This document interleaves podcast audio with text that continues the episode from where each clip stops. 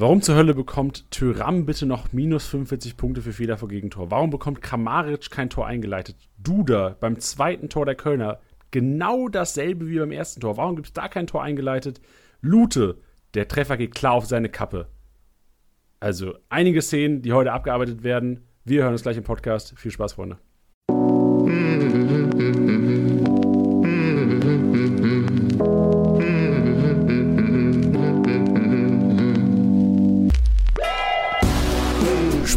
wie Sieger, der Kickbase Podcast. Mit deinen Hosts Titti und Janni.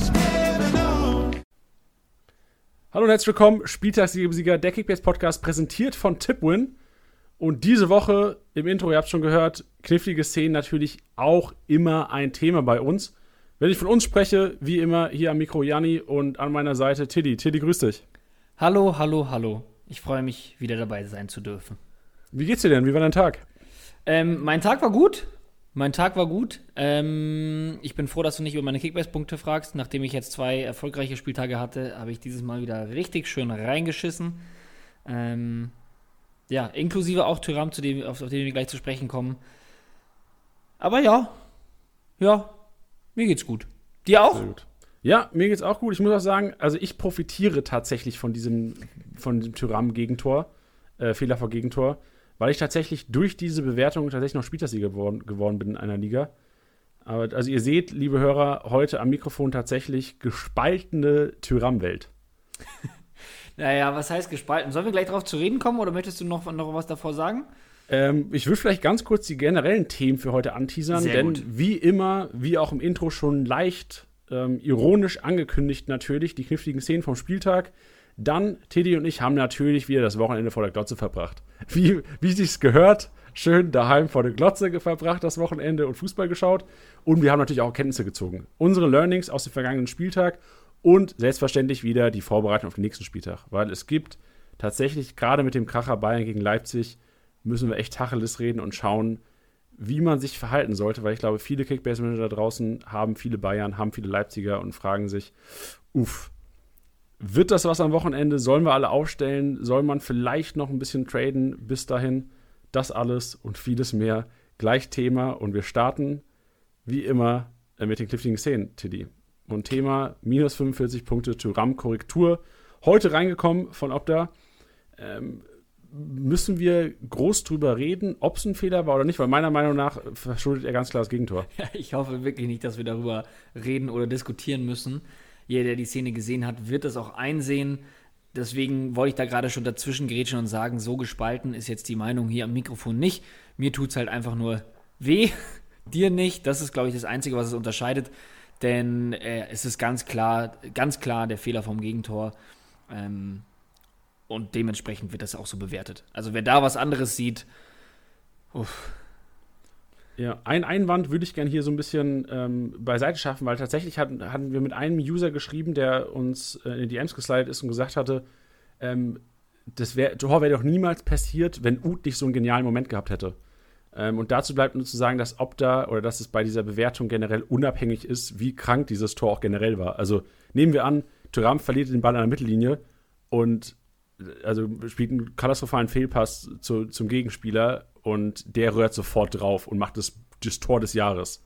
So, dann ist es trotzdem halt, egal wie geil das Tor war, es ist der Fehler vom Gegentor. Ja. Also, das ist im Grunde genommen dann nur noch in, in, im Hand des, in der Hand des Gegners und wie, wie er das Tor erzielt. Ja. Ja, eine andere Szene, die sicherlich auch ähm, teilweise Fragezeichen aufgeworfen hat: ähm, Tor eingeleitet Kramaric bei der Torvorlage von Cessignon. Warum gibt es hier tatsächlich kein Tor eingeleitet? Tor eingeleitet schon oft thematisiert, aber hier nochmal anhand des Beispiels von ähm, Kramaric oder beziehungsweise am Hand des Nicht-Beispiels Kramaric. Ja, also da ist es auch relativ klar, vor allem für die Podcast-Hörer, die da öfters dabei sind, dass die Hereingabe von Cessignon zu aufwendig war, beziehungsweise zu anspruchsvoll dafür, dass es kein Quer- oder Ablegen in dem Sinne ist, dass es wirklich ein minimaler Aufwand ist, ähm, weil er geht, er beackert da die Seite, geht da, äh, hat einen super Laufweg, den er natürlich auch machen muss. Und schlägt das Ding da präzise rein auf Bebu. Da hätte es jetzt irgendwie ähm, nicht, nicht groß weiter vorne oder weiter hinten der Ball hinkommen können. Deswegen super Hereinspiel von Cessignon und dementsprechend kein Tor eingeleitet für Kramaric. Genau, und der andere Case, Tor eingeleitet, ist tatsächlich das zweite Tor der Kölner äh, gegen Dortmund. Im Grunde genommen das, derselbe Ablauf. Ecke Duda, Kopfballverlängerung, Tor Skiri und mit einem feinen Unterschied. Und zwar, dass beim zweiten Tor tatsächlich Bürki noch am Ball war. Also das ist tatsächlich der Unterschied und der Grund, warum Duda hier kein Tor eingeleitet bekommen hat. Genau. Und dann können wir auch die, diesen zweiten Case, den es jetzt nicht so oft gab, aber auch abhaken, nämlich den Assist für Marius Wolf. Den gibt es beim zweiten Tor natürlich dann auch nicht, denn nach der Opta-Definition bzw. den Richtlinien der Bundesliga ist es kein Tor, wenn der Ball noch mit einer gegnerischen Berührung zum Torschützen gelangt. Das war der Fall, weil Birki da noch am Ball ist mhm. und deswegen gibt es kein Tor eingeleitet und noch kein Assist für Marius Wolf. So sieht's aus. Ein anderer Case, der sicherlich ähm, ein bisschen grenzwertiger war, aber auch super von unseren äh, Kollegen, von unserem Datendienstleister Opta thematisiert wurde. Wir haben tatsächlich auch nachgefragt, warum es kein Fehler vor Gegentor von, bei Lute kam. Und wir haben da echt eine, eine sehr detaillierte, ähm, aufschlussreiche Antwort bekommen, dass es tatsächlich ähm, kein grober Fehler war. Also es ist jetzt schwer in Worte zu fassen. Die haben uns echt einen, einen tollen Roman da geschrieben und darauf aufmerksam gemacht, welche welche Faktoren damit einspielen, aber im Grunde genommen hier auch zu wenig von Lute für Fehler vor Gegentor, weil er hat im Grunde genommen ja wirklich keinen Fehler gemacht in dieser, in dieser Situation, keinen groben.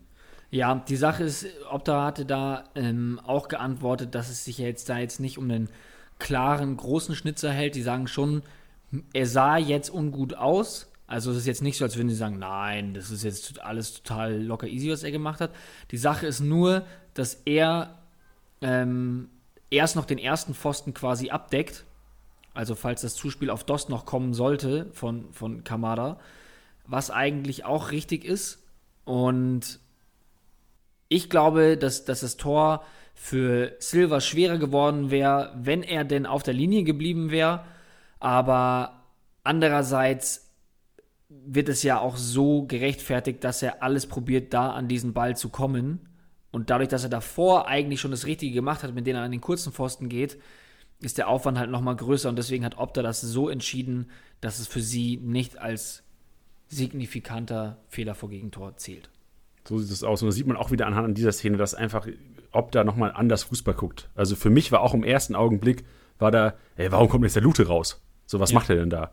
Aber im Endeffekt ist das eine komplett richtige Einschätzung von Opta und jetzt nach dieser Definition auch komplett richtig eingeordnet. Ja, denke ich auch. Ich kann die Nachrichten verstehen. Ich muss persönlich sagen, als ich das Tor gesehen habe, habe ich, ich persönlich nicht daran gedacht, dass er das jetzt bekommen sollte. Ähm, liegt aber auch vielleicht daran, dass ich André Silva nicht habe und auch Lute nicht habe. Wie gesagt, ich kann die, ich kann die Nachrichten verstehen, aber ich fand Optas Begründung auch sehr schlüssig und ja, es geht, geht glaube ich, in Ordnung. Genau, gehen wir weiter zu einer Definition und einem Beispiel, was wir gerne hier noch einbauen würden. Also in den kniffligen Szenen sind wir durch. Aber ähm, das Thema Pass des Todes würden wir gerne nochmal ansprechen. Auf viele Anfragen von euch kamen rein. Was ist denn jetzt genau? Einige von euch wissen es vielleicht. Wir hatten es, glaube ich, letztes Jahr im Podcast oder letzte Saison im Podcast schon mal thematisiert, den Pass des Todes. Und wollen hier einfach nochmal eine Definition geben, weil tatsächlich ähm, am Wochenende auffällig viele Pass des Todes, also nicht auffällig viele, aber es kamen, kamen einige rein am Wochenende. Und von daher hier nochmal Definition Pass des Todes, Tilly. Die Bühne genau, dies. ja, das müsste aber eine recht kleine Bühne sein, denn es ist eine relativ schnelle Erklärung. Denn dabei handelt es sich um einen Schnittstellenpass, bei dem der Empfänger in eine 1 zu 1 Situation gegen den Keeper ähm, gebracht wird. Und das ist eigentlich auch schon der Pass des Todes. Genau, also mein, mein Beispiel im Kopf war so ein bisschen Reus auf Haaland. Ich glaube, erste Halbzeit war das, relativ früh noch zur ersten Halbzeit am Wochenende Dortmund-Köln. Reus steckt, glaube ich, durch zwei, drei Abwehrspieler durch und Haaland hat im Grunde genommen die 1 zu 1 Situation gegen Horn und da wurde er mit plus 15 Pass des Todes belohnt. Also ähm, es muss, der Pass muss zwingend zu einer 1 zu 1 Situation mit dem Torwart führen und genau. nicht irgendwie 1 zu 1 irgendwie an der Seitenauslinie, also oder an der, an der Seitenauslinie. Also es muss schon auch eine klare Torschuss dadurch kreiert worden sein. Ganz genau. Gut. Bevor wir jetzt zu den Erkenntnissen kommen, Tilly, wir haben ja das Wochenende vom Fernseher verbracht, wie, wie, wie ich schon erwähnt hatte, ähm, haben einiges an Fußball geguckt am Wochenende. Kurz noch Thema. Am Samstag, es waren fünf bis zehn Minuten, wenn ich das so einschätzen würde, als Kickbase-User, gab es tatsächlich Probleme im Live-Matchday. Und ähm, hier wollen wir von Kickbase-Seite auch noch mal ein bisschen zu aufklären. Ja, also ich würde mal sagen, wir gehen jetzt in diesem Podcast nicht riesig drauf ein, denn es wurde auch schon ein Statement von unserer Seite gepostet. Ähm, das seht ihr auf der Base. Also während ihr jetzt auch den, den Podcast hört, könnt ihr auch einfach mal kurz die App aufmachen. Da seht ihr in der Base äh, einen Artikel, ähm, ja, ein kurzes Statement sozusagen, was denn passiert ist und was genau los war. Und ja, wir haben es alle mitbekommen, es kam zu Verzögerungen der Punkte, was natürlich super ärgerlich ist. Wir verstehen auch ähm, die Nachrichten total. Ähm, das ist nur so, wir, wir schweigen da nicht, wir sind da trotzdem transparent und sagen euch, was los war. Ähm, ja, ganz genau, das ist das. Genau, für alle die fragen, was ist denn die Base? Die Base ist die Startseite. Also die Kickbase-Startseite, die euch als erstes ins Auge springt, wo die ganzen Transfers ähm, zustande kommen oder ge gezeigt werden, da der Base-Post. Einmal draufklicken, durchlesen und im Grunde seid ihr dann aufgeklärt. Wir haben uns vorgenommen, wir werden jetzt im Podcast, das kann ich so ausschweifen, weil im Grunde genommen war es ein, kleiner, ein kleines Zeitfenster, wo nicht alles gepasst hat. Und das haben wir ähm, auf der Base ist das Ganze ein bisschen aufgeklärt und ähm, ja, mehr, ja. Mehr, mehr sagen wir dazu gar ja, nicht. Jetzt. Also wäre auch fehl am Platz. Wir, wir sind halt, also wir beide sind jetzt ähm, dafür nicht verantwortlich, nicht weil wir die Schuld von uns weisen wollen, nur können Doch. wir dann nicht, können, können wir dann nicht so ausführlich drüber reden. Ähm, und es ist auch gleichzeitig der Hinweis, dass wenn etwas, äh, etwas passiert, wenn etwas äh, es Infos gibt, die ihr wissen müsst, erfahrt ihr das immer auf der Base. Und ich glaube, dass man auch inzwischen sagen kann, dass wir alles so transparent behandeln, dass wir euch da keinen Scheiß erzählen. Ähm, Deswegen, es wurde ja zwischendrin dann schon auch direkt am Samstag äh, ein Statement gefordert und all sowas. Wir müssen uns das auch erstmal angucken. Wir müssen wissen, was passiert, um euch dann auch sagen zu können, was genau passiert ist. Gott sei Dank haben die Jungs so Gas gegeben, dass es nach 10 Minuten alles wieder lief. Äh, ohne jetzt Namen nennen zu wollen, das ist mir nur persönlich so ein Anliegen. Äh, ich hatte nur in der Kickbase-Community einen, einen Kommentar gelesen, äh, wie es denn sein kann, da ja bestimmt, 80, bestimmt mindestens 80 Prozent äh, der User inzwischen schon Pro-Member sind und dass wir genug Geld haben für unseren Firmen-Porsche. Da kann ich nur so viel sagen. Ich habe diesen Post mit einem lachenden und einem weinenden Auge gelesen, denn selbst ich weiß nicht, wie viele Leute dieses Pro, äh, dieses Pro oder Member sind. Deswegen fand ich es gut, dass es jemand mutmaßt. Und das weinende Auge deswegen, weil ich auf meine MVG-Tageskarte geschaut habe, die leider kein Firmen-Porsche ist, sondern 7,80 Euro, glaube ich, kostet. Trotzdem sehr teuer, aber es ist leider noch sehr weit entfernt von einem Und die Porsche. du selbst zahlen musst. ja, natürlich. so sieht's ja. aus. Ja, vielleicht sollten wir auch mal, vielleicht sollte das heutige Bild äh, der Podcast-Episode einfach das, das Anatols Auto sein. So. Ja, ja das, das könnte man auch einfach so stehen lassen, weil manche, glaube ich, wissen, was es ist. Ja. Nee, und vor allem war ich auch sauer, weil ich bin immerhin persönlich auch zahlender Kunde. So, jetzt so, weiter im Damit Text. haben wir es abgehakt. Weiter ja. im Text, weil jetzt wieder Mehrwert, jetzt wieder Erkenntnisse des Spieltags. Und ich muss sagen, ich habe mir vor allem das Gladbach-Spiel, das Gladbach-Schalke-Spiel, da ist ja immer, wir haben, es ist immer so, Konferenz, du kannst nicht alles mitnehmen. Also Konferenz ist immer sehr, sehr actionlastig. Du siehst nicht, dass, das oftmals siehst du nicht das Rumgespiel, du siehst nicht, wie die Spieler positioniert sind. Das siehst du super bei einem Samstagabendspiel. Ja. Schalke Gladbach war für mich ein, ein super Beispiel dafür, dass ähm, Gladbach, aber auch so, dass Gladbach so ein bisschen Dortmunder Fußball versucht zu spielen. Liegt vielleicht auch daran, ich weiß nicht, ob es Favres Vergangenheit da so viel Impact immer noch hat auf das Spiel. Eigentlich hat Rose da den Stempel aufgedrückt, aber drückt, aber mir ist aufgefallen, Gladbach schlägt äh, generell sehr viele oder sehr wenige Flanken aus dem Spiel. Das ist so ein bisschen wie Dortmund. Also Dortmund ist auch, das ist mir vor allem beim Spiel gegen Bielefeld sehr aufgefallen. Bielefeld, gegen Bielefeld hatten sie damals, das war der sechste Spieltag, 2-0 ist es ausgegangen, Hummels zweimal, zweimal nach Standard, glaube ich, Kopfball eingenickt. Oder beziehungsweise einmal eingenickt, einmal ähm, war das ja der Meunier-Case damals, Sancho Meunier-Hummels-Case. Naja, was ich sagen möchte, ist im Grunde genommen, dass beide Teams sehr oft die Chance haben, im Grunde genommen Flanken auszuüben, aber immer wieder diesen Weg, schnelles Kurzpassspiel oder versuchen mit schnellem Kurzpassspiel in den Strafraum zu kommen. Und das ist mir gerade am Wochenende auch wieder aufgefallen. Gerade wenn man sich Dortmund Highlights angeschaut hat gegen Köln, gab es immer wieder die Möglichkeit, auch mal hoch auf Haaland zu gehen. Aber es wurde immer der Tiki-Taka-Weg gewählt, der auch gar nicht schlecht ist. Also für Kickbase-Punkte ist das sehr geil, gerade was Pässe im gegnerischen Drittel an, anbelangt, weil die ja plus noch einen extra Punkt quasi geben, du kriegst quasi plus zwei dafür. Und hat mir wieder gezeigt, dass Dortmunder und Gladbacher Offensive, wenn man sie denn richtig lesen kann, Thema Rotation, was ja heute auch noch ähm, Thema sein wird oder gerade im Hinblick auf den nächsten Spieltag Thema sei, ist bei uns, ähm, dass da sehr viel Punktepotenzial herrscht, weil einfach nicht Union Berlin, so das Gegenbeispiel, die versuchen immer hoch Avonie zu finden vorne. Also Trimmel, Lenz, Kruse generell immer, versucht immer den Ball reinzuchippen. Das ist so der, der, das, der Gegensatz von Dortmund-Gladbach und das ist mir am Wochenende nochmal aufgefallen. Ja, sie haben ja, also, muss man dazu ja auch sagen, sie haben ja auch die Spieler, die genau das eben können. Also sowohl Dortmund als auch Gladbach, die da sehr spielstark sind. Und warum sollte man dann darüber auch nicht gehen? Ja, das ist, na klar, aber ich, ich fand es nur mal wichtig, dass, dass mir das als Kickbase-Manager auch bewusst wird, wie viel Punkte da tatsächlich anderen Teams eventuell auch verloren gehen. Also gerade im, im, Vergleich auch zu den Bayern. Also die Bayern versuchen ja tatsächlich oftmals diesen schnellen Schnittstellenpass irgendwie auch von der, von der Seite zu spielen. Und da gehen schon, geht schon der eine oder andere Punkt verloren. Also gerade was Rohpunkte angeht, Gladbach, Dortmund hat mir sehr gut gefallen am Wochenende. Auch obwohl natürlich Dortmund verloren hat und sicherlich so viel mehr Punkte hätte machen können, wäre das Ganze ähm, so gelaufen, wie wir uns das alle gedacht haben.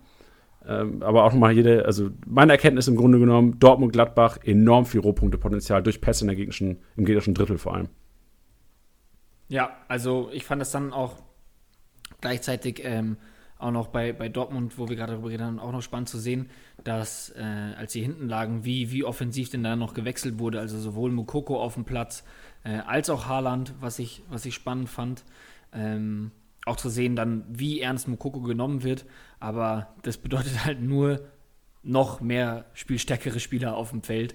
Ähm, deswegen hat es mich gewundert, dass sie das Spiel nicht noch gedreht haben, weil ich dachte mir, okay, dann wird's, dann wird's krank, wenn, wenn da dann so offensiv gewechselt wurde. Reiner kam noch für Passlack, ähm, Hazard für Meunier, also da standen dann schon eine gute Offensive auf dem Platz, würde ich mal sagen.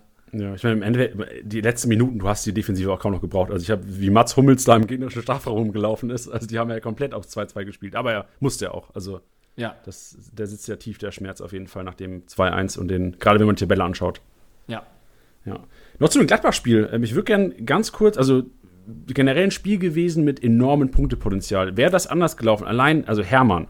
Hermann war, war für mich einer, der hätte, wenn mit ein bisschen mehr Glück wäre der MVP geworden am Wochenende mit drei Punkten rausgegangen, weil also Hermann zuerst mal der Spieler, der ein klassischer Hermann gewesen. Ja, es wäre ein klassischer Hermann gewesen und die Chancen waren da. Also Hermann tatsächlich der Spieler der kompletten Liga, vor allem in Betracht, dass er echt wenig spielt eigentlich, der Spieler mit den meisten Pfostentreffer. Also das musst du ja auch mal auf der Zunge zergehen lassen.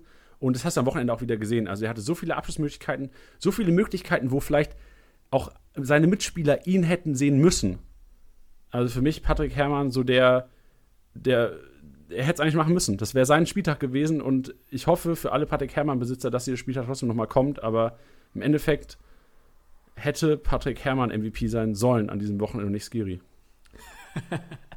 ich, fand, ich fand es aber auch spannend zu sehen, dass, dass ähm, ich am Samstag nach der Konferenz draufschaue und dann dachte ich mir, Skiri mit 288 Punkten, wird das noch getoppt oder nicht?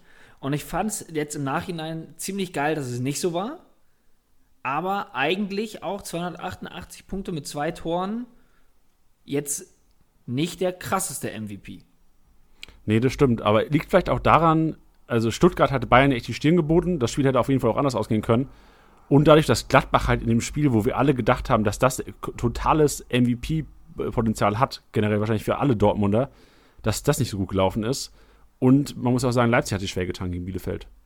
Ja. Also das ist ähm, total überraschend. Es ist auch tatsächlich so, wie kann man schon mal spoilern, keiner hat das Skiri getippt. Kein, keiner der vielen MVP-Tipper da draußen. Muss auch sagen, also völlig verständlich. Hätte, hätte ich auch nicht für möglich gehalten.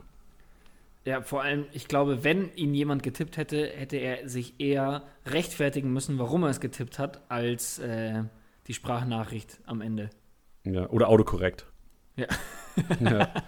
Eine andere Personal, die ich auch noch kurz ansprechen will, äh, Dennis Zakaria, tatsächlich 45 Minuten gespielt am Wochenende, in, überraschend in der Startelf gestanden, muss aber sagen, die 45 Minuten haben mir gereicht, um mir zu zeigen, dass Dennis Zakaria tatsächlich so eine Art Unterschiedsspieler ist für Gladbach. Also wirklich zweikampfstark, immer wieder den Ball behauptet und auch im Spiel nach vorne immer wieder gefährliche Schnittstellenpässe gespielt. Also hat mir echt gut gefallen, der Junge. Ja, wir haben es ja auch dann schon am PK, äh, in unserer Instagram-PK am Freitag äh, gesagt gehabt. Also da könnt ihr auch immer gerne vorbeischauen und vorbeihören. Wir starten da immer so zwischen 17 und 18 Uhr. Wir haben da keine feste Zeit. Starten wir eine kleine PK, wo wir das, was wir jetzt hier im Podcast bereden, ähm, auch nochmal genauer drauf eingehen. Also vielleicht, wo haben wir uns ein bisschen verschätzt? Was können wir untermauern, was, äh, wo haben wir unsere Meinung vielleicht geändert, dadurch, dass ja je, von jetzt an bis zum Spieltag ja ein bisschen Zeit äh, auch vergeht. Und äh, da hatten wir nämlich auch schon gesagt, man sollte auf jeden Fall ein Auge auf Dennis Zakaria werfen. Dass er jetzt direkt in der Startelf steht, hat mich persönlich schon ein bisschen überrascht.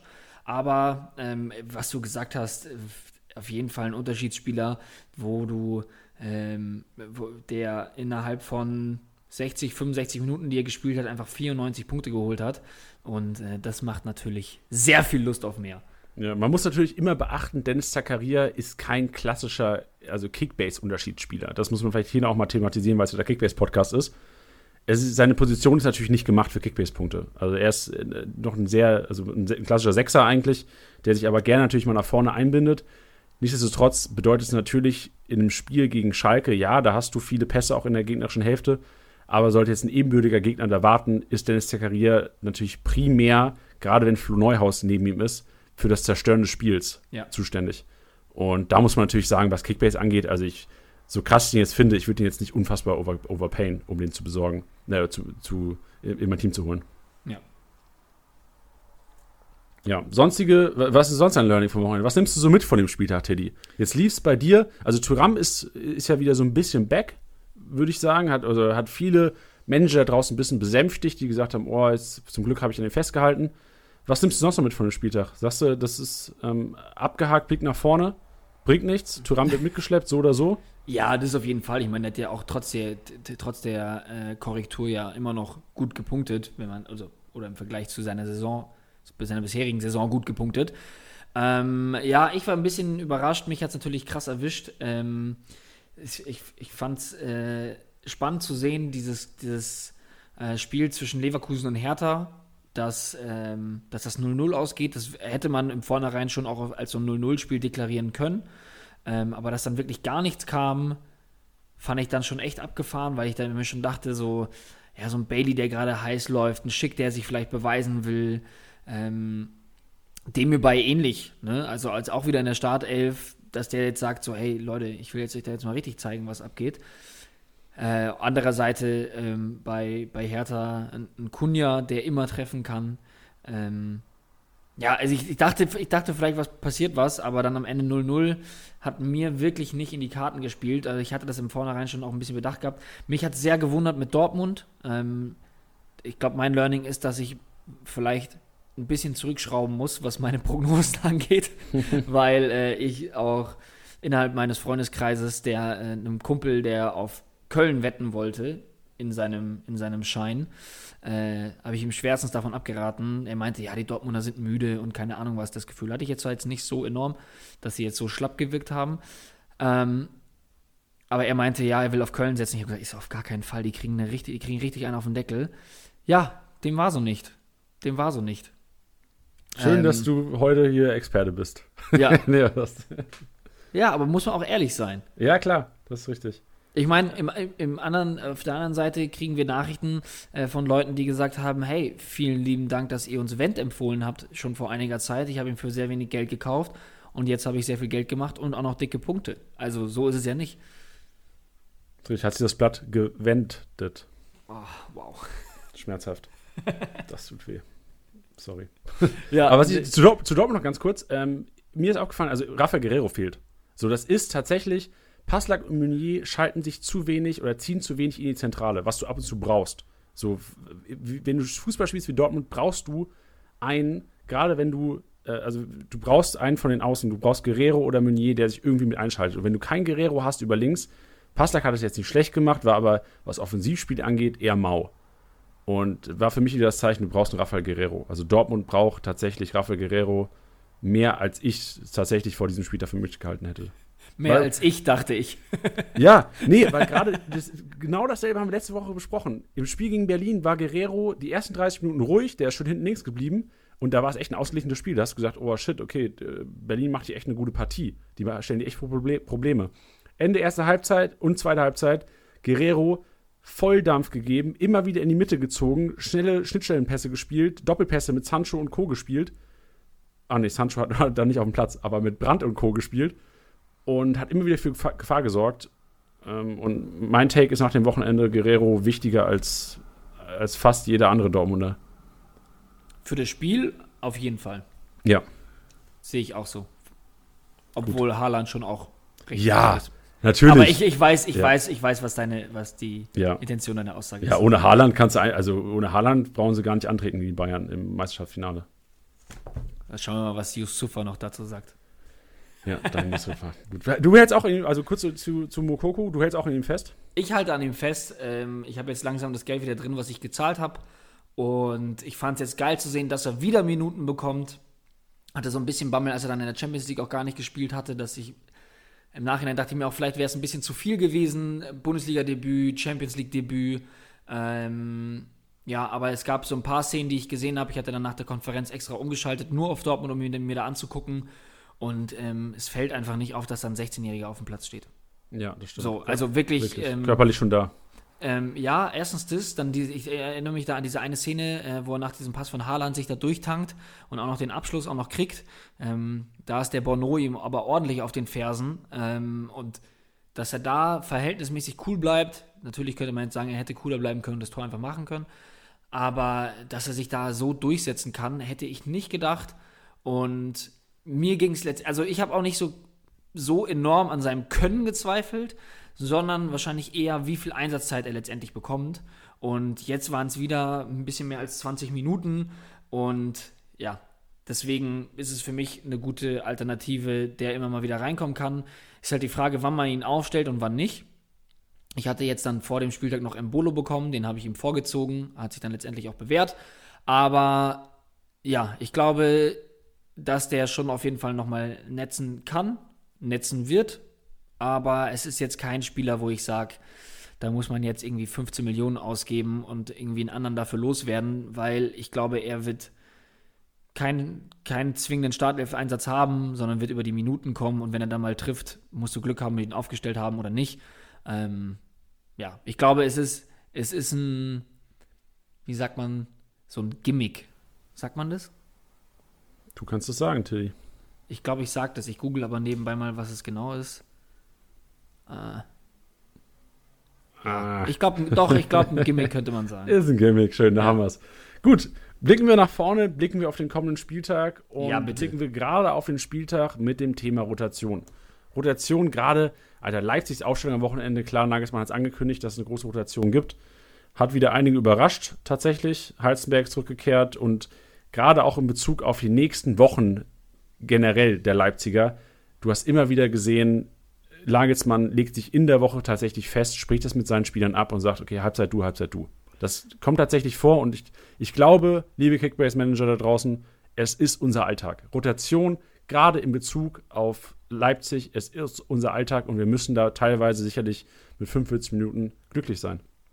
Ja, und ich, ich finde, ähm, hatten wir auch in der PK besprochen, man sollte sich die Pressekonferenzen davor mal anschauen, weil wenn man sich die angehört hat, waren einige Sachen gar nicht so überraschend, muss ich ehrlich sagen. Äh, er hatte nämlich beispielsweise schon angekündigt, dass, dass Sabitzer auch mal eine Pause braucht.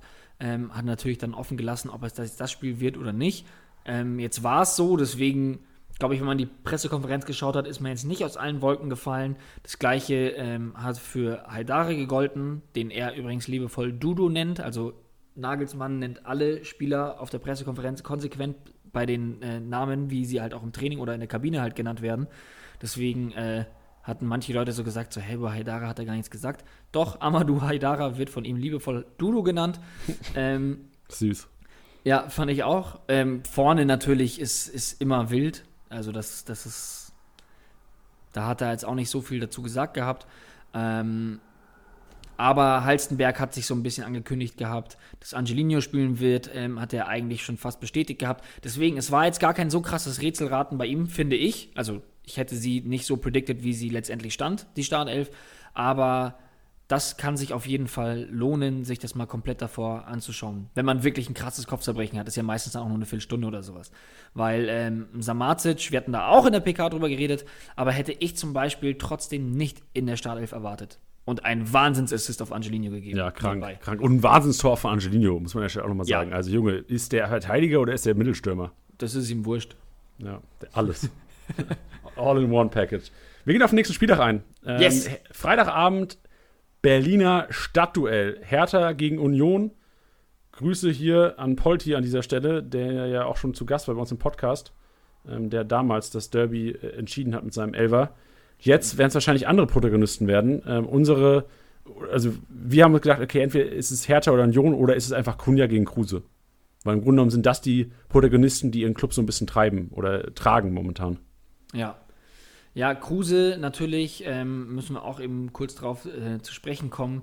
Nach Anfangs zu Startschwierigkeiten, so muss man sagen, Startschwierigkeiten, ähm, hatte ich zwischenzeitlich ein bisschen Angst, da ich, dass er so auf Social Media und so öffentlich da sich selber so ein bisschen promotet hat, dachte ich mir so, ah, ob das mal nicht nach hinten losgeht.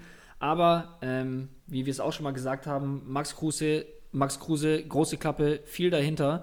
Jetzt schon wieder getroffen, doppelt. Einmal per Elfmeter, ähm, immer noch sicher.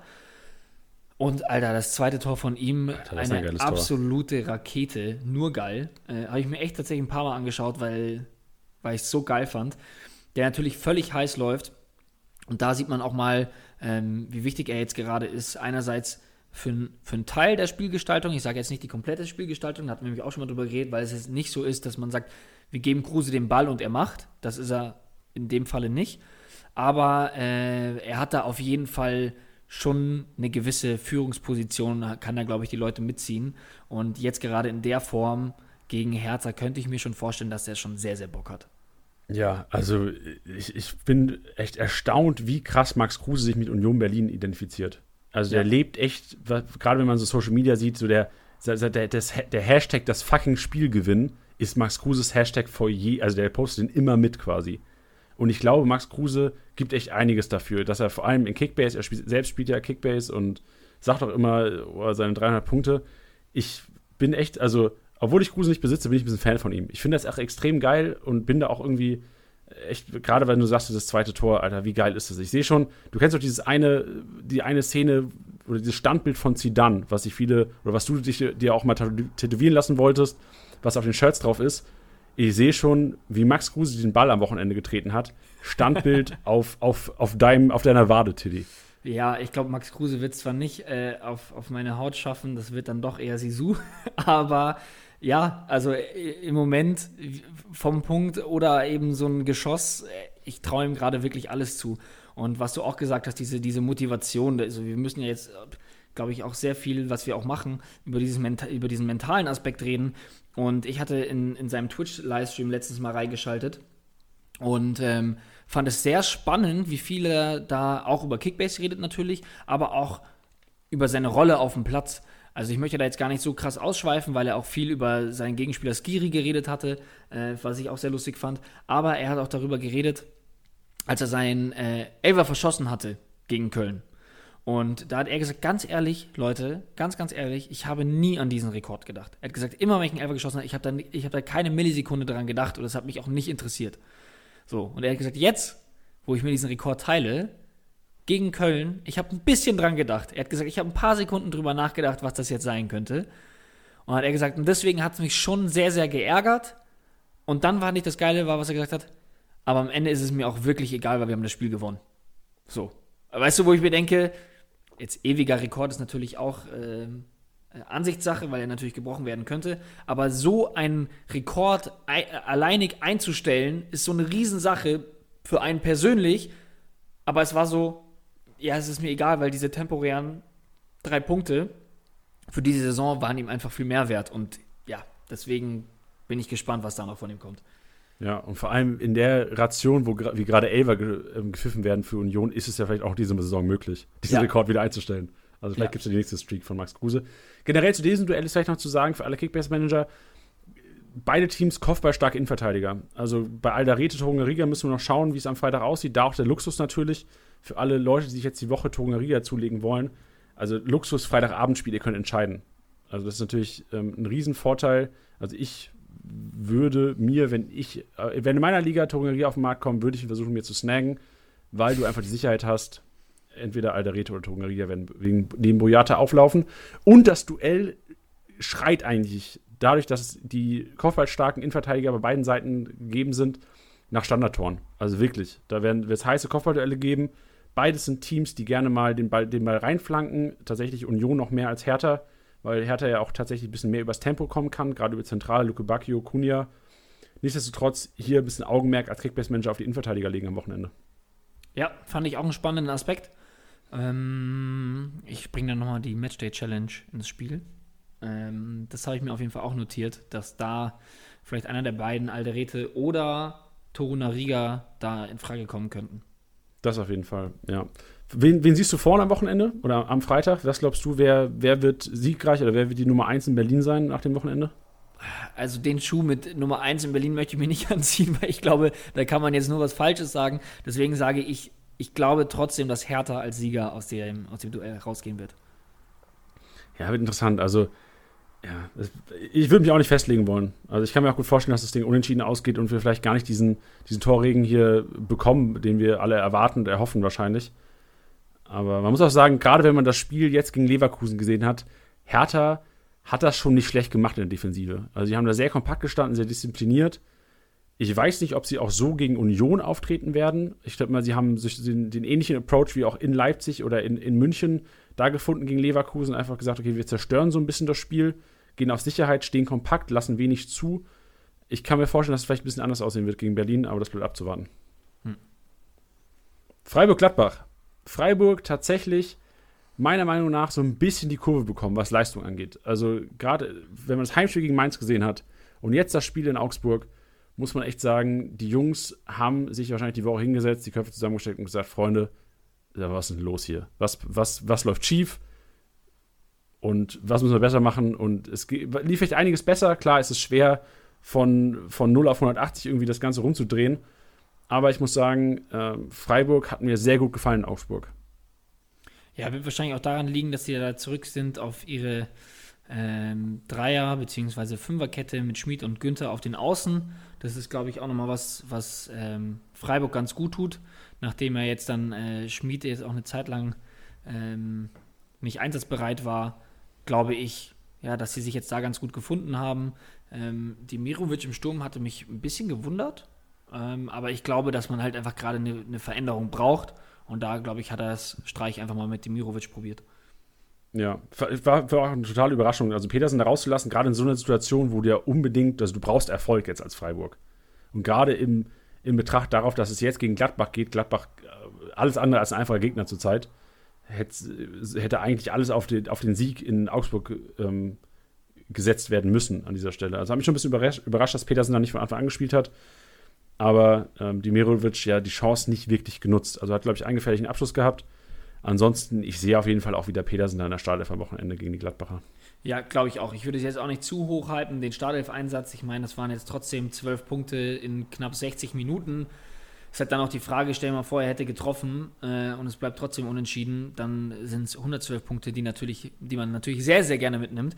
Aber äh, ist das dann die große Ausbeute, die man sich dann von einem Stürmer erwünscht?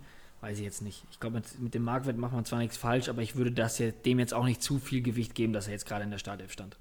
Genau, und auf Gladbacher Seite ist im Grunde genommen so der erste Kandidat, wo wir die Rotation antizipieren müssen. Also Gladbach in der, in der Champions League unterwegs und wird sicherlich auch nochmal für alle kleiner Teaser-Alert.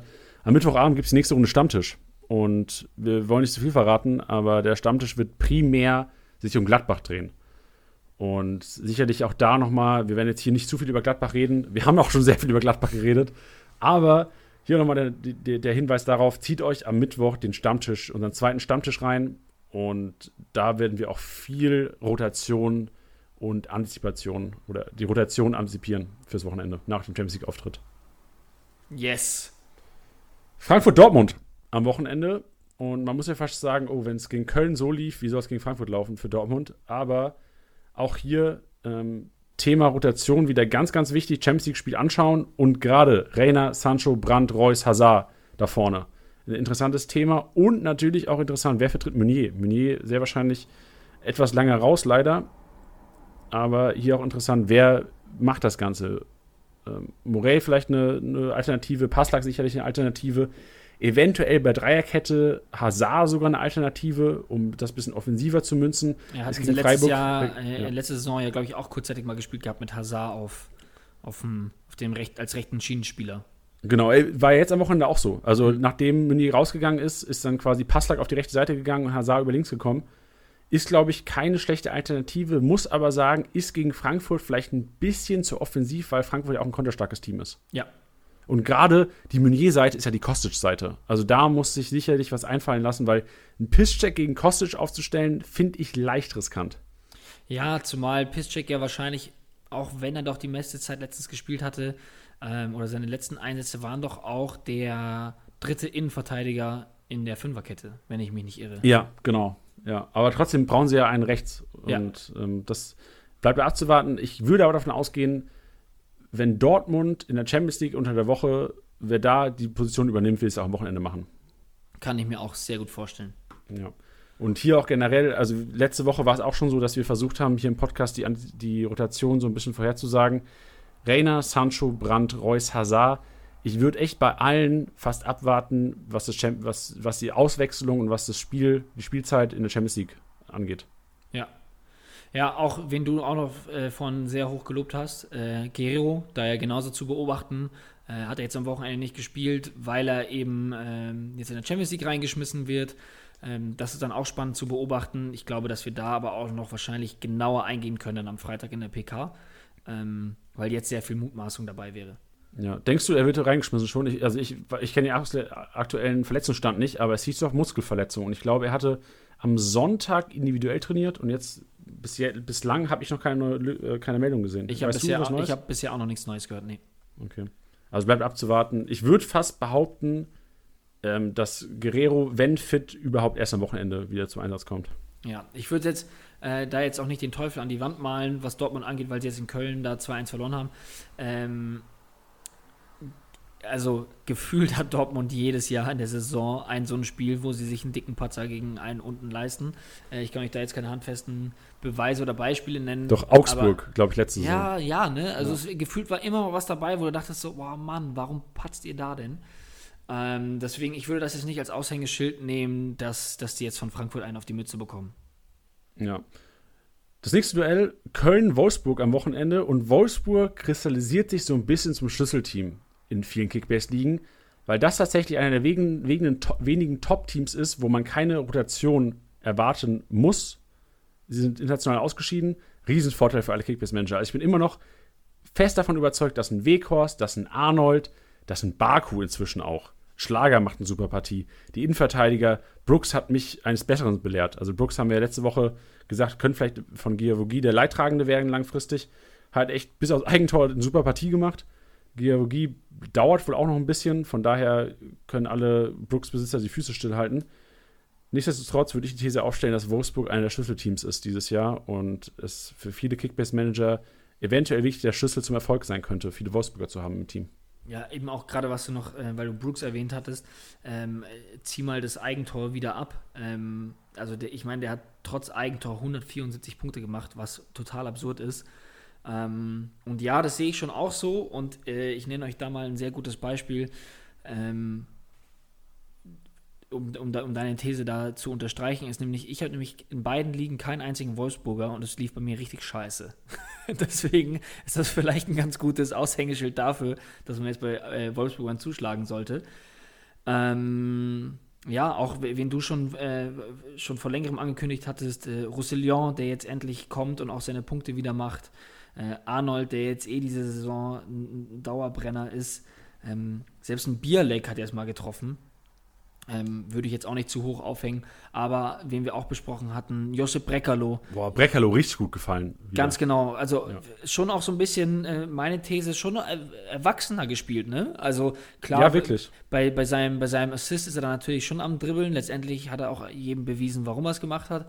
Aber ähm, ist weniger ähm, so naive, beziehungsweise so ein bisschen weniger Kopf durch die Wand, habe ich das Gefühl bei ihm. bisschen bedachter ja. spielt er. Das auf jeden Fall. Bisschen, bisschen mehr fürs Team, ja. habe ich den Eindruck. Ja, uneigennütziger um jetzt nochmal ein Adjektiv hier reinzuschmeißen. Richtig. Hier bleibt natürlich abzuwarten, wie Köln auch generell jetzt den, den Dortmund halt verkraftet. Also das ist sicherlich mental ein Riesenaufschwung.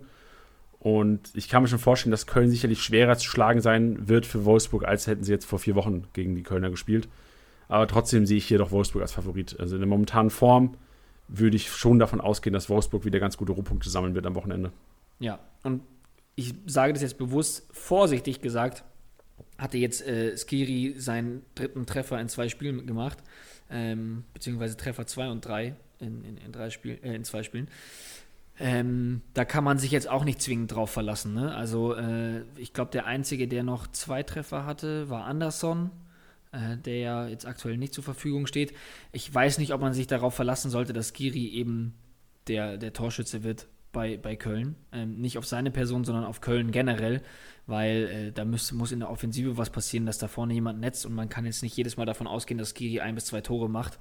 Deswegen ja, bin ich auch gespannt, ob Köln da jetzt diesen Aufschwung mitnehmen kann oder mitnimmt. Ähm, ja, das bleibt abzuwarten. Ja, man muss aber auch betrachten, wie macht Skiri die Tore. So, also es war zweimal dieselbe Situation, ja. Ecke, und glücklicherweise ist er durchgerutscht. Also der, der wurde vorne verlängert und da kannst du ihn einfach nicht mehr verteidigen. Teilweise ja. das Glück, ob er halt zum Kölner kommt oder zum Dortmunder.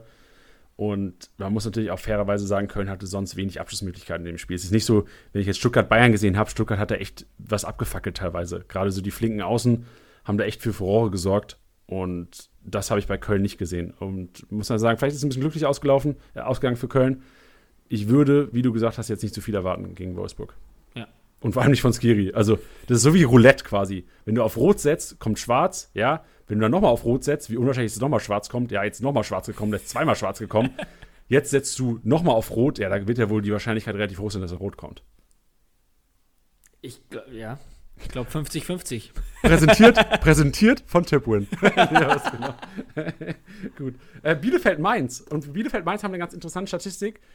Bielefeld das Tor, äh, das Team mit den wenigsten Torschüssen der kompletten Liga und Mainz tatsächlich das Team, das dritt oder auf dem drittletzten Platz, was Torschüsse angeht. 74 Torschüsse gegen 88 Torschüsse. Verspricht zuerst mal äh, natürlich kein spektakuläres Spiel, muss aber sagen, das deutet auch darauf hin, dass beide Teams wahrscheinlich mit wenig Ballbesitzanteilen und generell wenig Spiel- oder Abschlussanteilen normalerweise in ihren Spielen agieren. Ja, ähm, ja, ich bin auch gespannt, nachdem jetzt Mainz so einen Höhenflug die letzte Woche hatte äh, und auch Barrero Martins, das ist ja natürlich auch immer die Frage, wie sehr man solche Kommentare dann ähm, ernst nehmen darf, äh, aber sehr gehypt wurde nach seiner Monster-Performance. Jetzt wieder mit ernüchternden 50 Punkten. Mh, mm, generell keine, keine guten Punkte bei, bei, bei Mainz gewesen, natürlich jetzt abgesehen von einem ähm, Quaison, der ein Tor geschossen hat, Saint-Just auch nochmal dreistellig mit 110.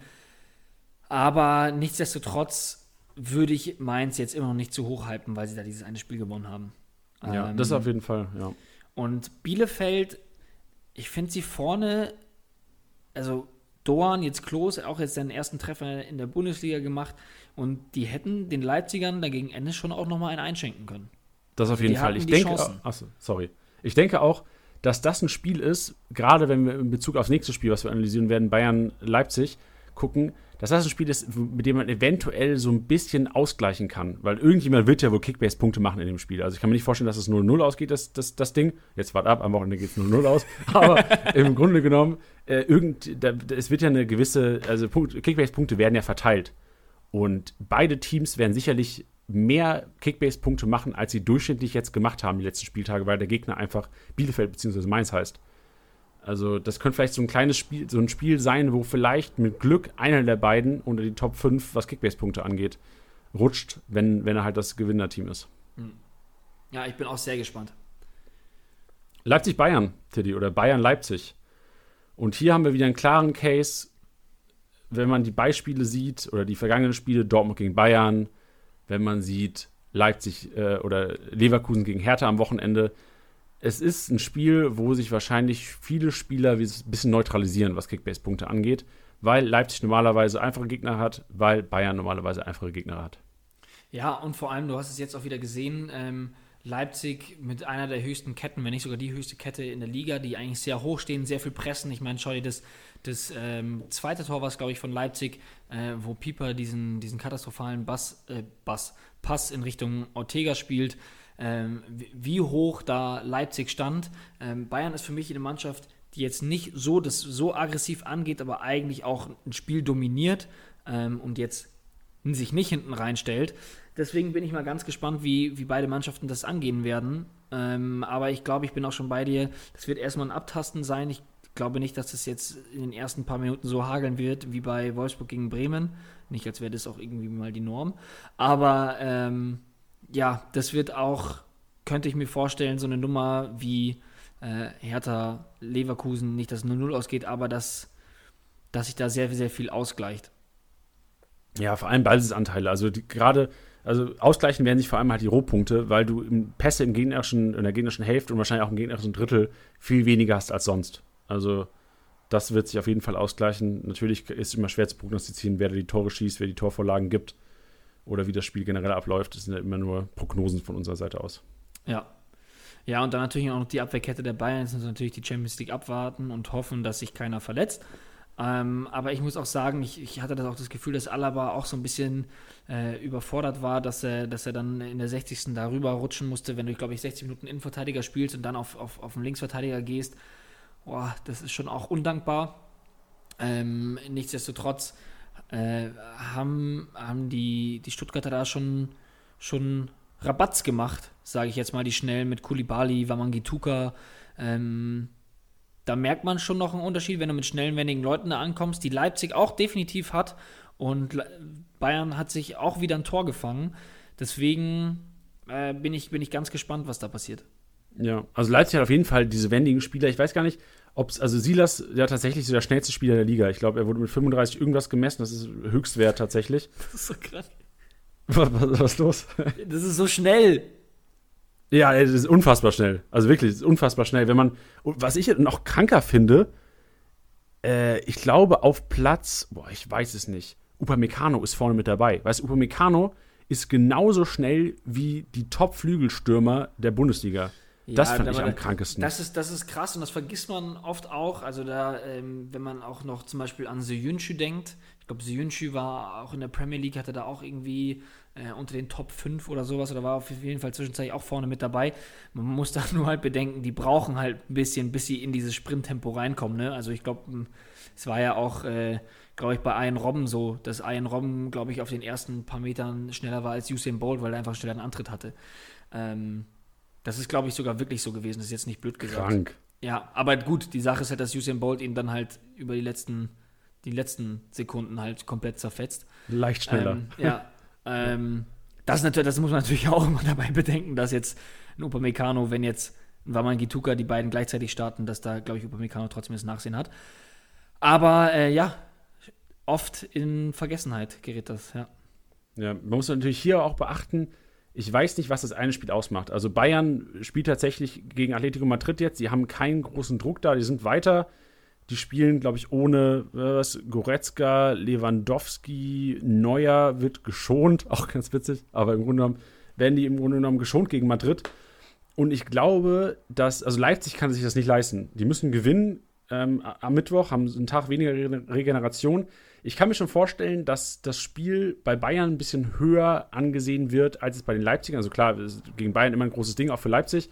Aber ich glaube, Bayern liegt da jetzt schon den, früh das Augenmerk drauf. Also Leipzigs Gedanken sind wahrscheinlich eher noch am Mittwoch bei der Champions League, weil sie tatsächlich auch um den, um den, um den Einzug in die nächste Phase äh, bangen müssen oder fighten müssen. Und ich kann mir schon vorstellen, dass das auch ein kleiner Vorteil sein kann für die Bayern am Wochenende, einfach eventuell einen Tag frischer zu sein ja. und Leute zu haben, Lewandowski, der wahrscheinlich jetzt drei Tage im Spa in München bei euch hockt. ja, das wird er. Mit dir. genau. Nee, leider nicht. Ja, leider nicht. Gut, ähm, was wäre dein Tipp? Wer gewinnt das Ding? Auf wen sollte oder wen würdest du gerade auch in Bezug auf Live Match oder auf die Matchday Challenge, wen würdest du da eher aufstellen? Bayern oder Leipzig-Spieler? Oder sagst du äh, gerade im Challenge-Modus gar Finger weg von den Spielern, weil die einfach sehr viel Geld kosten? Ja. und gar nicht so viel Punkten werden ja, wahrscheinlich. Das, das wäre, glaube ich, eher meine Devise. Ich glaube, ich würde da vielleicht eher dann nochmal auf Gladbacher gehen, vielleicht Dortmund. Ähm, aber nicht Leverkusen, aber Bayern, Leipzig, abgesehen jetzt von so wirklichen Dauerbrennern, würde ich da eher die Finger von lassen. Weil, ja. also, ich will jetzt nicht sagen, wer gewinnt, aber ähm, ich verstehe deine Punkte total, die du gesagt hast. Finde ich auch ähm, ja, sehr, sehr große Punkte. Also auch den Tag Regenerationszeit, was du auch richtig gesagt hast. Ähm, die Platzierung noch in der Champions League, wer muss das holen, wer nicht. Aber nichtsdestotrotz, die Bayern, also ich glaube, ich beschreibt sie aktuell ganz gut, habe ich auch mit einem Bayern-Fan jetzt ähm, gestern drüber geredet. Er hat gesagt, hey, selbst gegen Stuttgart, man hat nicht geglänzt, aber ähm, am Ende gewinnt man es halt. So, weißt du? Und das ist halt irgendwie auch eine Qualität der Bayern, dass wenn es mal nicht so rosig läuft und man nicht den Traumfußball spielt, dass sie halt trotzdem einfach solche Spiele gewinnen. Ähm, und das ist auch super viel wert. Weißt du, das ist das Gegenteil ja. von hast du Scheiße am Schuh, hast du Scheiße am Schuh. Richtig, hast du Scheiße am Schuh, gewinnst du trotzdem. Ja. das ist das Gegenteil von hast Scheiße am Schuh, hast Scheiße am Schuh. Ganz genau. Eins so zu eins. Eins zu eins. Äh, Bremen-Stuttgart, nächste Partie, die wir uns angucken. Und auch, also Stuttgart immer noch ein Team, was mich echt begeistert. Ja. Also das Spiel gegen Bayern hast du gesehen, oder wer es gesehen hat, auch wirklich tollen Offensivfußball gespielt, die Bayern-Abwehr immer wieder vor Probleme gestellt. Da auch nochmal der Augenmerk, Stuttgart tatsächlich äh, sieben Pfosten- oder Lattentreffer diese Saison. Also wenn Patrick Herrmann noch bei Stuttgart spielen würde, wäre es wahrscheinlich das, der Perfect Fit. Und äh, Stuttgart immer noch das Team, obwohl es jetzt auch gegen stärkere Gegner ging und gegen Bayern haben wir es auch gesehen, die haben tatsächlich viele Torabschlüsse. Stuttgart das Team mit den viertmeisten Torschüssen. Also das ist tatsächlich nach Leipzig, nach Dortmund, nach Bayern, Stuttgart das viertmeiste Team mit dem, oder das Team mit den viertmeisten Torschüssen. Auch was Kickbase angeht. Also die Offensivspieler suchen weiterhin den Abschluss. Da wird nicht lange, gerade im Bezug auf, oder ins Vergleich Gladbach-Dortmund, da wird nicht lange hin und her gespielt. Das ist echt schneller Fußball aufs Tor. Also wirklich, das, das ist das Ziel, immer den Torabschluss zu suchen und lieber einmal mehr als zu wenig. Und das ist gerade für uns Kickbase-Manager, finde ich das immer. Also ich spiele leider mit sehr, sehr wenig Stuttgartern, weil ich einfach am Anfang ein bisschen verpennt habe, das Ganze. Muss aber jetzt sagen, das ist auf jeden Fall ein Learning aus den ersten neun Spielen meinerseits. Stuttgart ist tatsächlich ein sehr geiles Kickbase-Team, gerade auch in der Offensive. Ja. Ja, und vor allem auch da relativ breit aufgestellt. Also ein Förster in der Startelf hätte wahrscheinlich so schnell wahrscheinlich auch keiner gesagt. Äh, es wurde auch am Anfang gesagt, ja, Kalajdzic auf jeden Fall wird er spielen. Ähm, aber Förster, äh, wenn ich da an zwei Chancen denke, die er eigentlich machen muss, ähm, ja, ich, wenn er jetzt nicht ein Manuel Neuer, der aktuell schon wieder auf Weltklasse-Niveau ist, ähm, im, im, Tor steht, dann hat er da vielleicht ein, zwei Kisten auf dem Konto und dann hast du einen, einen Förster, den du für äh, vor dem Spieltag wahrscheinlich 500k aufgestellt hast, ordentlich Punkte. Ich finde es auch richtig geil und gerade da vorne, wenn es da rumgewirbelt wird mit Kulibali, Wamangituka, ähm, Castro, der auch super spielt diese Saison, finde ich. Gegen Bayern jetzt zwar nicht äh, so auffällig gewesen, aber Stuttgart auf jeden Fall ein Team, was man inzwischen eigentlich ein paar Spieler drin haben müsste. Ja, ich habe mir nach dem Spiel tatsächlich so ein paar Kommentare angeschaut von den Stuttgart-Fans unter einem, ich glaube, es war ein Facebook-Post. Und da hat einer geschrieben in Bezug auf Förster, Förster steht im Wald. Und wenn der Förster im Wald mit dem Stock wirft, trifft er den Wald nicht. Also ich glaube, die Stuttgart-Fans sind schon ein bisschen, ähm, äh, anscheinend zieht sich das mit der Chancenverwertung auch schon durch die Zweitligasaison letzte, letztes Jahr. Okay, ja, also ich hätte es mir auch gedacht, so, pff, der hätte mal gut und gerne zwei Kisten machen können. Ähm, ja, wie gesagt. Ich glaube, gegen die Bayern ist das zu verzeihen. Vielleicht auch eben nicht, aber. Ja, ja man muss aber auch sehen, also ich glaube, die Variante Kulibali vorne drin war jetzt wirklich eine, eine Art Ausnahme, weil es halt gegen die Bayern ging. Also gegen die Bayern war wahrscheinlich Stuttgart Anfang, von Anfang an klar, wir müssen hier aufs Konterspiel setzen. Das ist unsere einmalige Chance, schnell über Konter irgendwie zum Erfolg zu kommen. Das ist, hat tatsächlich auch einmal, einmal geklappt ähm, und hat auch viel öfters noch klappen können, auf jeden Fall. Aber man muss jetzt darauf beachten, dass es gegen Bremen sicherlich ein anderes Spiel wird. Und ich würde auch hier wieder sehr wahrscheinlich von einem Kalajdzic ausgehen, den du als Brecher vorne drin hast in dem Duell. Könnte ich mir auch gut vorstellen. Ähm, zumal das ja auch so ein bisschen so war, äh, ich erinnere mich an die eine Szene, als Waldemar Anton David Alaba ausgetanzt hat. Und ja, Anton hat da äh, Alaba ausgetanzt einmal kurz mit der Hüfte gewackelt, einmal mit der Hacke rübergelegt und Alaba war wirklich, wirklich zu spät dran. Und das ist, glaube ich, das Mittel gegen die Bayern aktuell, dass man ähm, da vorne schnelle, wendige Spieler drin hat, weil das ist das einzige Mittel gegen die. Ja. Also gerade auch in Bezug auf äh, Aufstellung von Leipzig vielleicht jetzt schon gerade nochmal zurückrudern eine Partie. wäre vielleicht wieder so ein Spiel, wo man sagt, ich hole mir keinen Paulsen und keinen Sirloot in die Startelf, sondern ich spiele mit einem Kunku, Forsberg, Olmo vorne drin. Ja. Aber nur, was ich jetzt quasi aus deinem Statement rausziehen könnte. Ja. Letztes Duell, Schalke-Leverkusen. Und hier sind auch viele Kickbase-Punkte versteckt, Freunde. Also wirklich, das ist ein Duell wieder. Schalke spielt keinen guten Ballbesitz-Fußball, das predigen wir hier seit Wochen. Leverkusen, klar muss man schauen, wie es unter der Woche Euroleague wieder läuft, auch mit, mit Belastung und eventuellen Rotation, aber hier auch wieder enormes Rohpunktepotenzial. Ballbesitz wird sicherlich auf Leverkusener Seite sein. Und wir haben es letzte Woche schon mal probiert. Ich glaube, wir hatten letzte Woche Dortmund auf der 1 predicted, was Kickbase-Punkte angeht. Diese Woche würde ich mich aus dem Fenster lehnen und sage, Leverkusen hat sehr, sehr gute Chancen, da oben zu sein am Wochenende. Könnte ich mir auch gut vorstellen. Ich bin halt gespannt, ähm, nachdem Baum ja meinte, dass Ciao da problemlos scheinbar diesen Linksverteidiger spielen kann. Also problemlos waren jetzt nicht seine Worte, aber ja, das kann er. Ähm, und wenn ich dann Ludewig auf der anderen Seite sehe und mir dann vorstelle, dass da Diaby, Bailey ähm, da mal entgegenkommen, boah, also da sehe ich schon ein sogenanntes wunderschönes Mismatch. ja. Ähm, aber das haben ja. wir auch, man muss sagen, das haben wir auch da, äh, vor dem Wochenende äh, predicted, was, was Hertha Leverkusen angeht. Und man muss sagen, Pekarik hat das sehr gut gemacht auf der rechten Seite. Äh, Plattenhardt habe ich mir im Spiel oft gesagt, sag mal, was ist, also hat Bailey keinen Bock heute so eins zu eins zu gehen gegen Plattenhardt? Weil immer wenn er das gemacht hat, ist das gut für, für Bailey ausgegangen. Und meiner Meinung nach so vergebene Chance eigentlich da im, im, Spiel gewesen. Und ich glaube auch, dass Peter Bosch das gesehen hat und sagen wird gegen Schalke, also Freunde, wenn dann Ludwig steht, geht im 1 gegen 1 gegen den Kollegen an. Ja. Denke also, ich auch. Könnte man sich halt auch vielleicht überlegen, Bailey, dadurch, dass er jetzt, was du ja richtig sagst, so ein bisschen schlapp gewirkt hat, beziehungsweise nicht so, ja, nicht so explosiv, wie er sonst ist, ob der jetzt nochmal vielleicht mal eine Pause bekommt äh, wenn man da jetzt zum Beispiel mal an einen, an einen Bellarabi denkt. Aber ja, das ist jetzt eine Mutmaßung, die ich Anfang der Woche noch nicht machen möchte. Genau, einfach hier auch wieder Thema Rotation.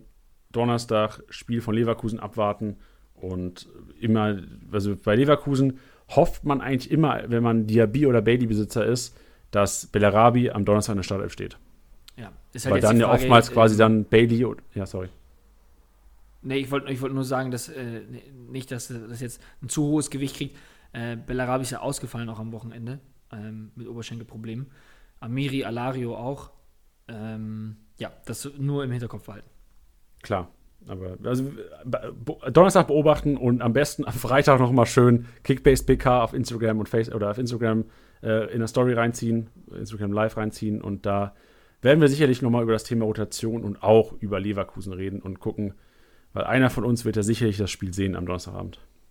Da bin ich mir sicher. Da bin ich mir sicher. Gut. Challenge-Modus, wir haben schon auch drüber gequatscht. Für alle nochmal die Info. Also es gibt tatsächlich eine FUMS-Challenge.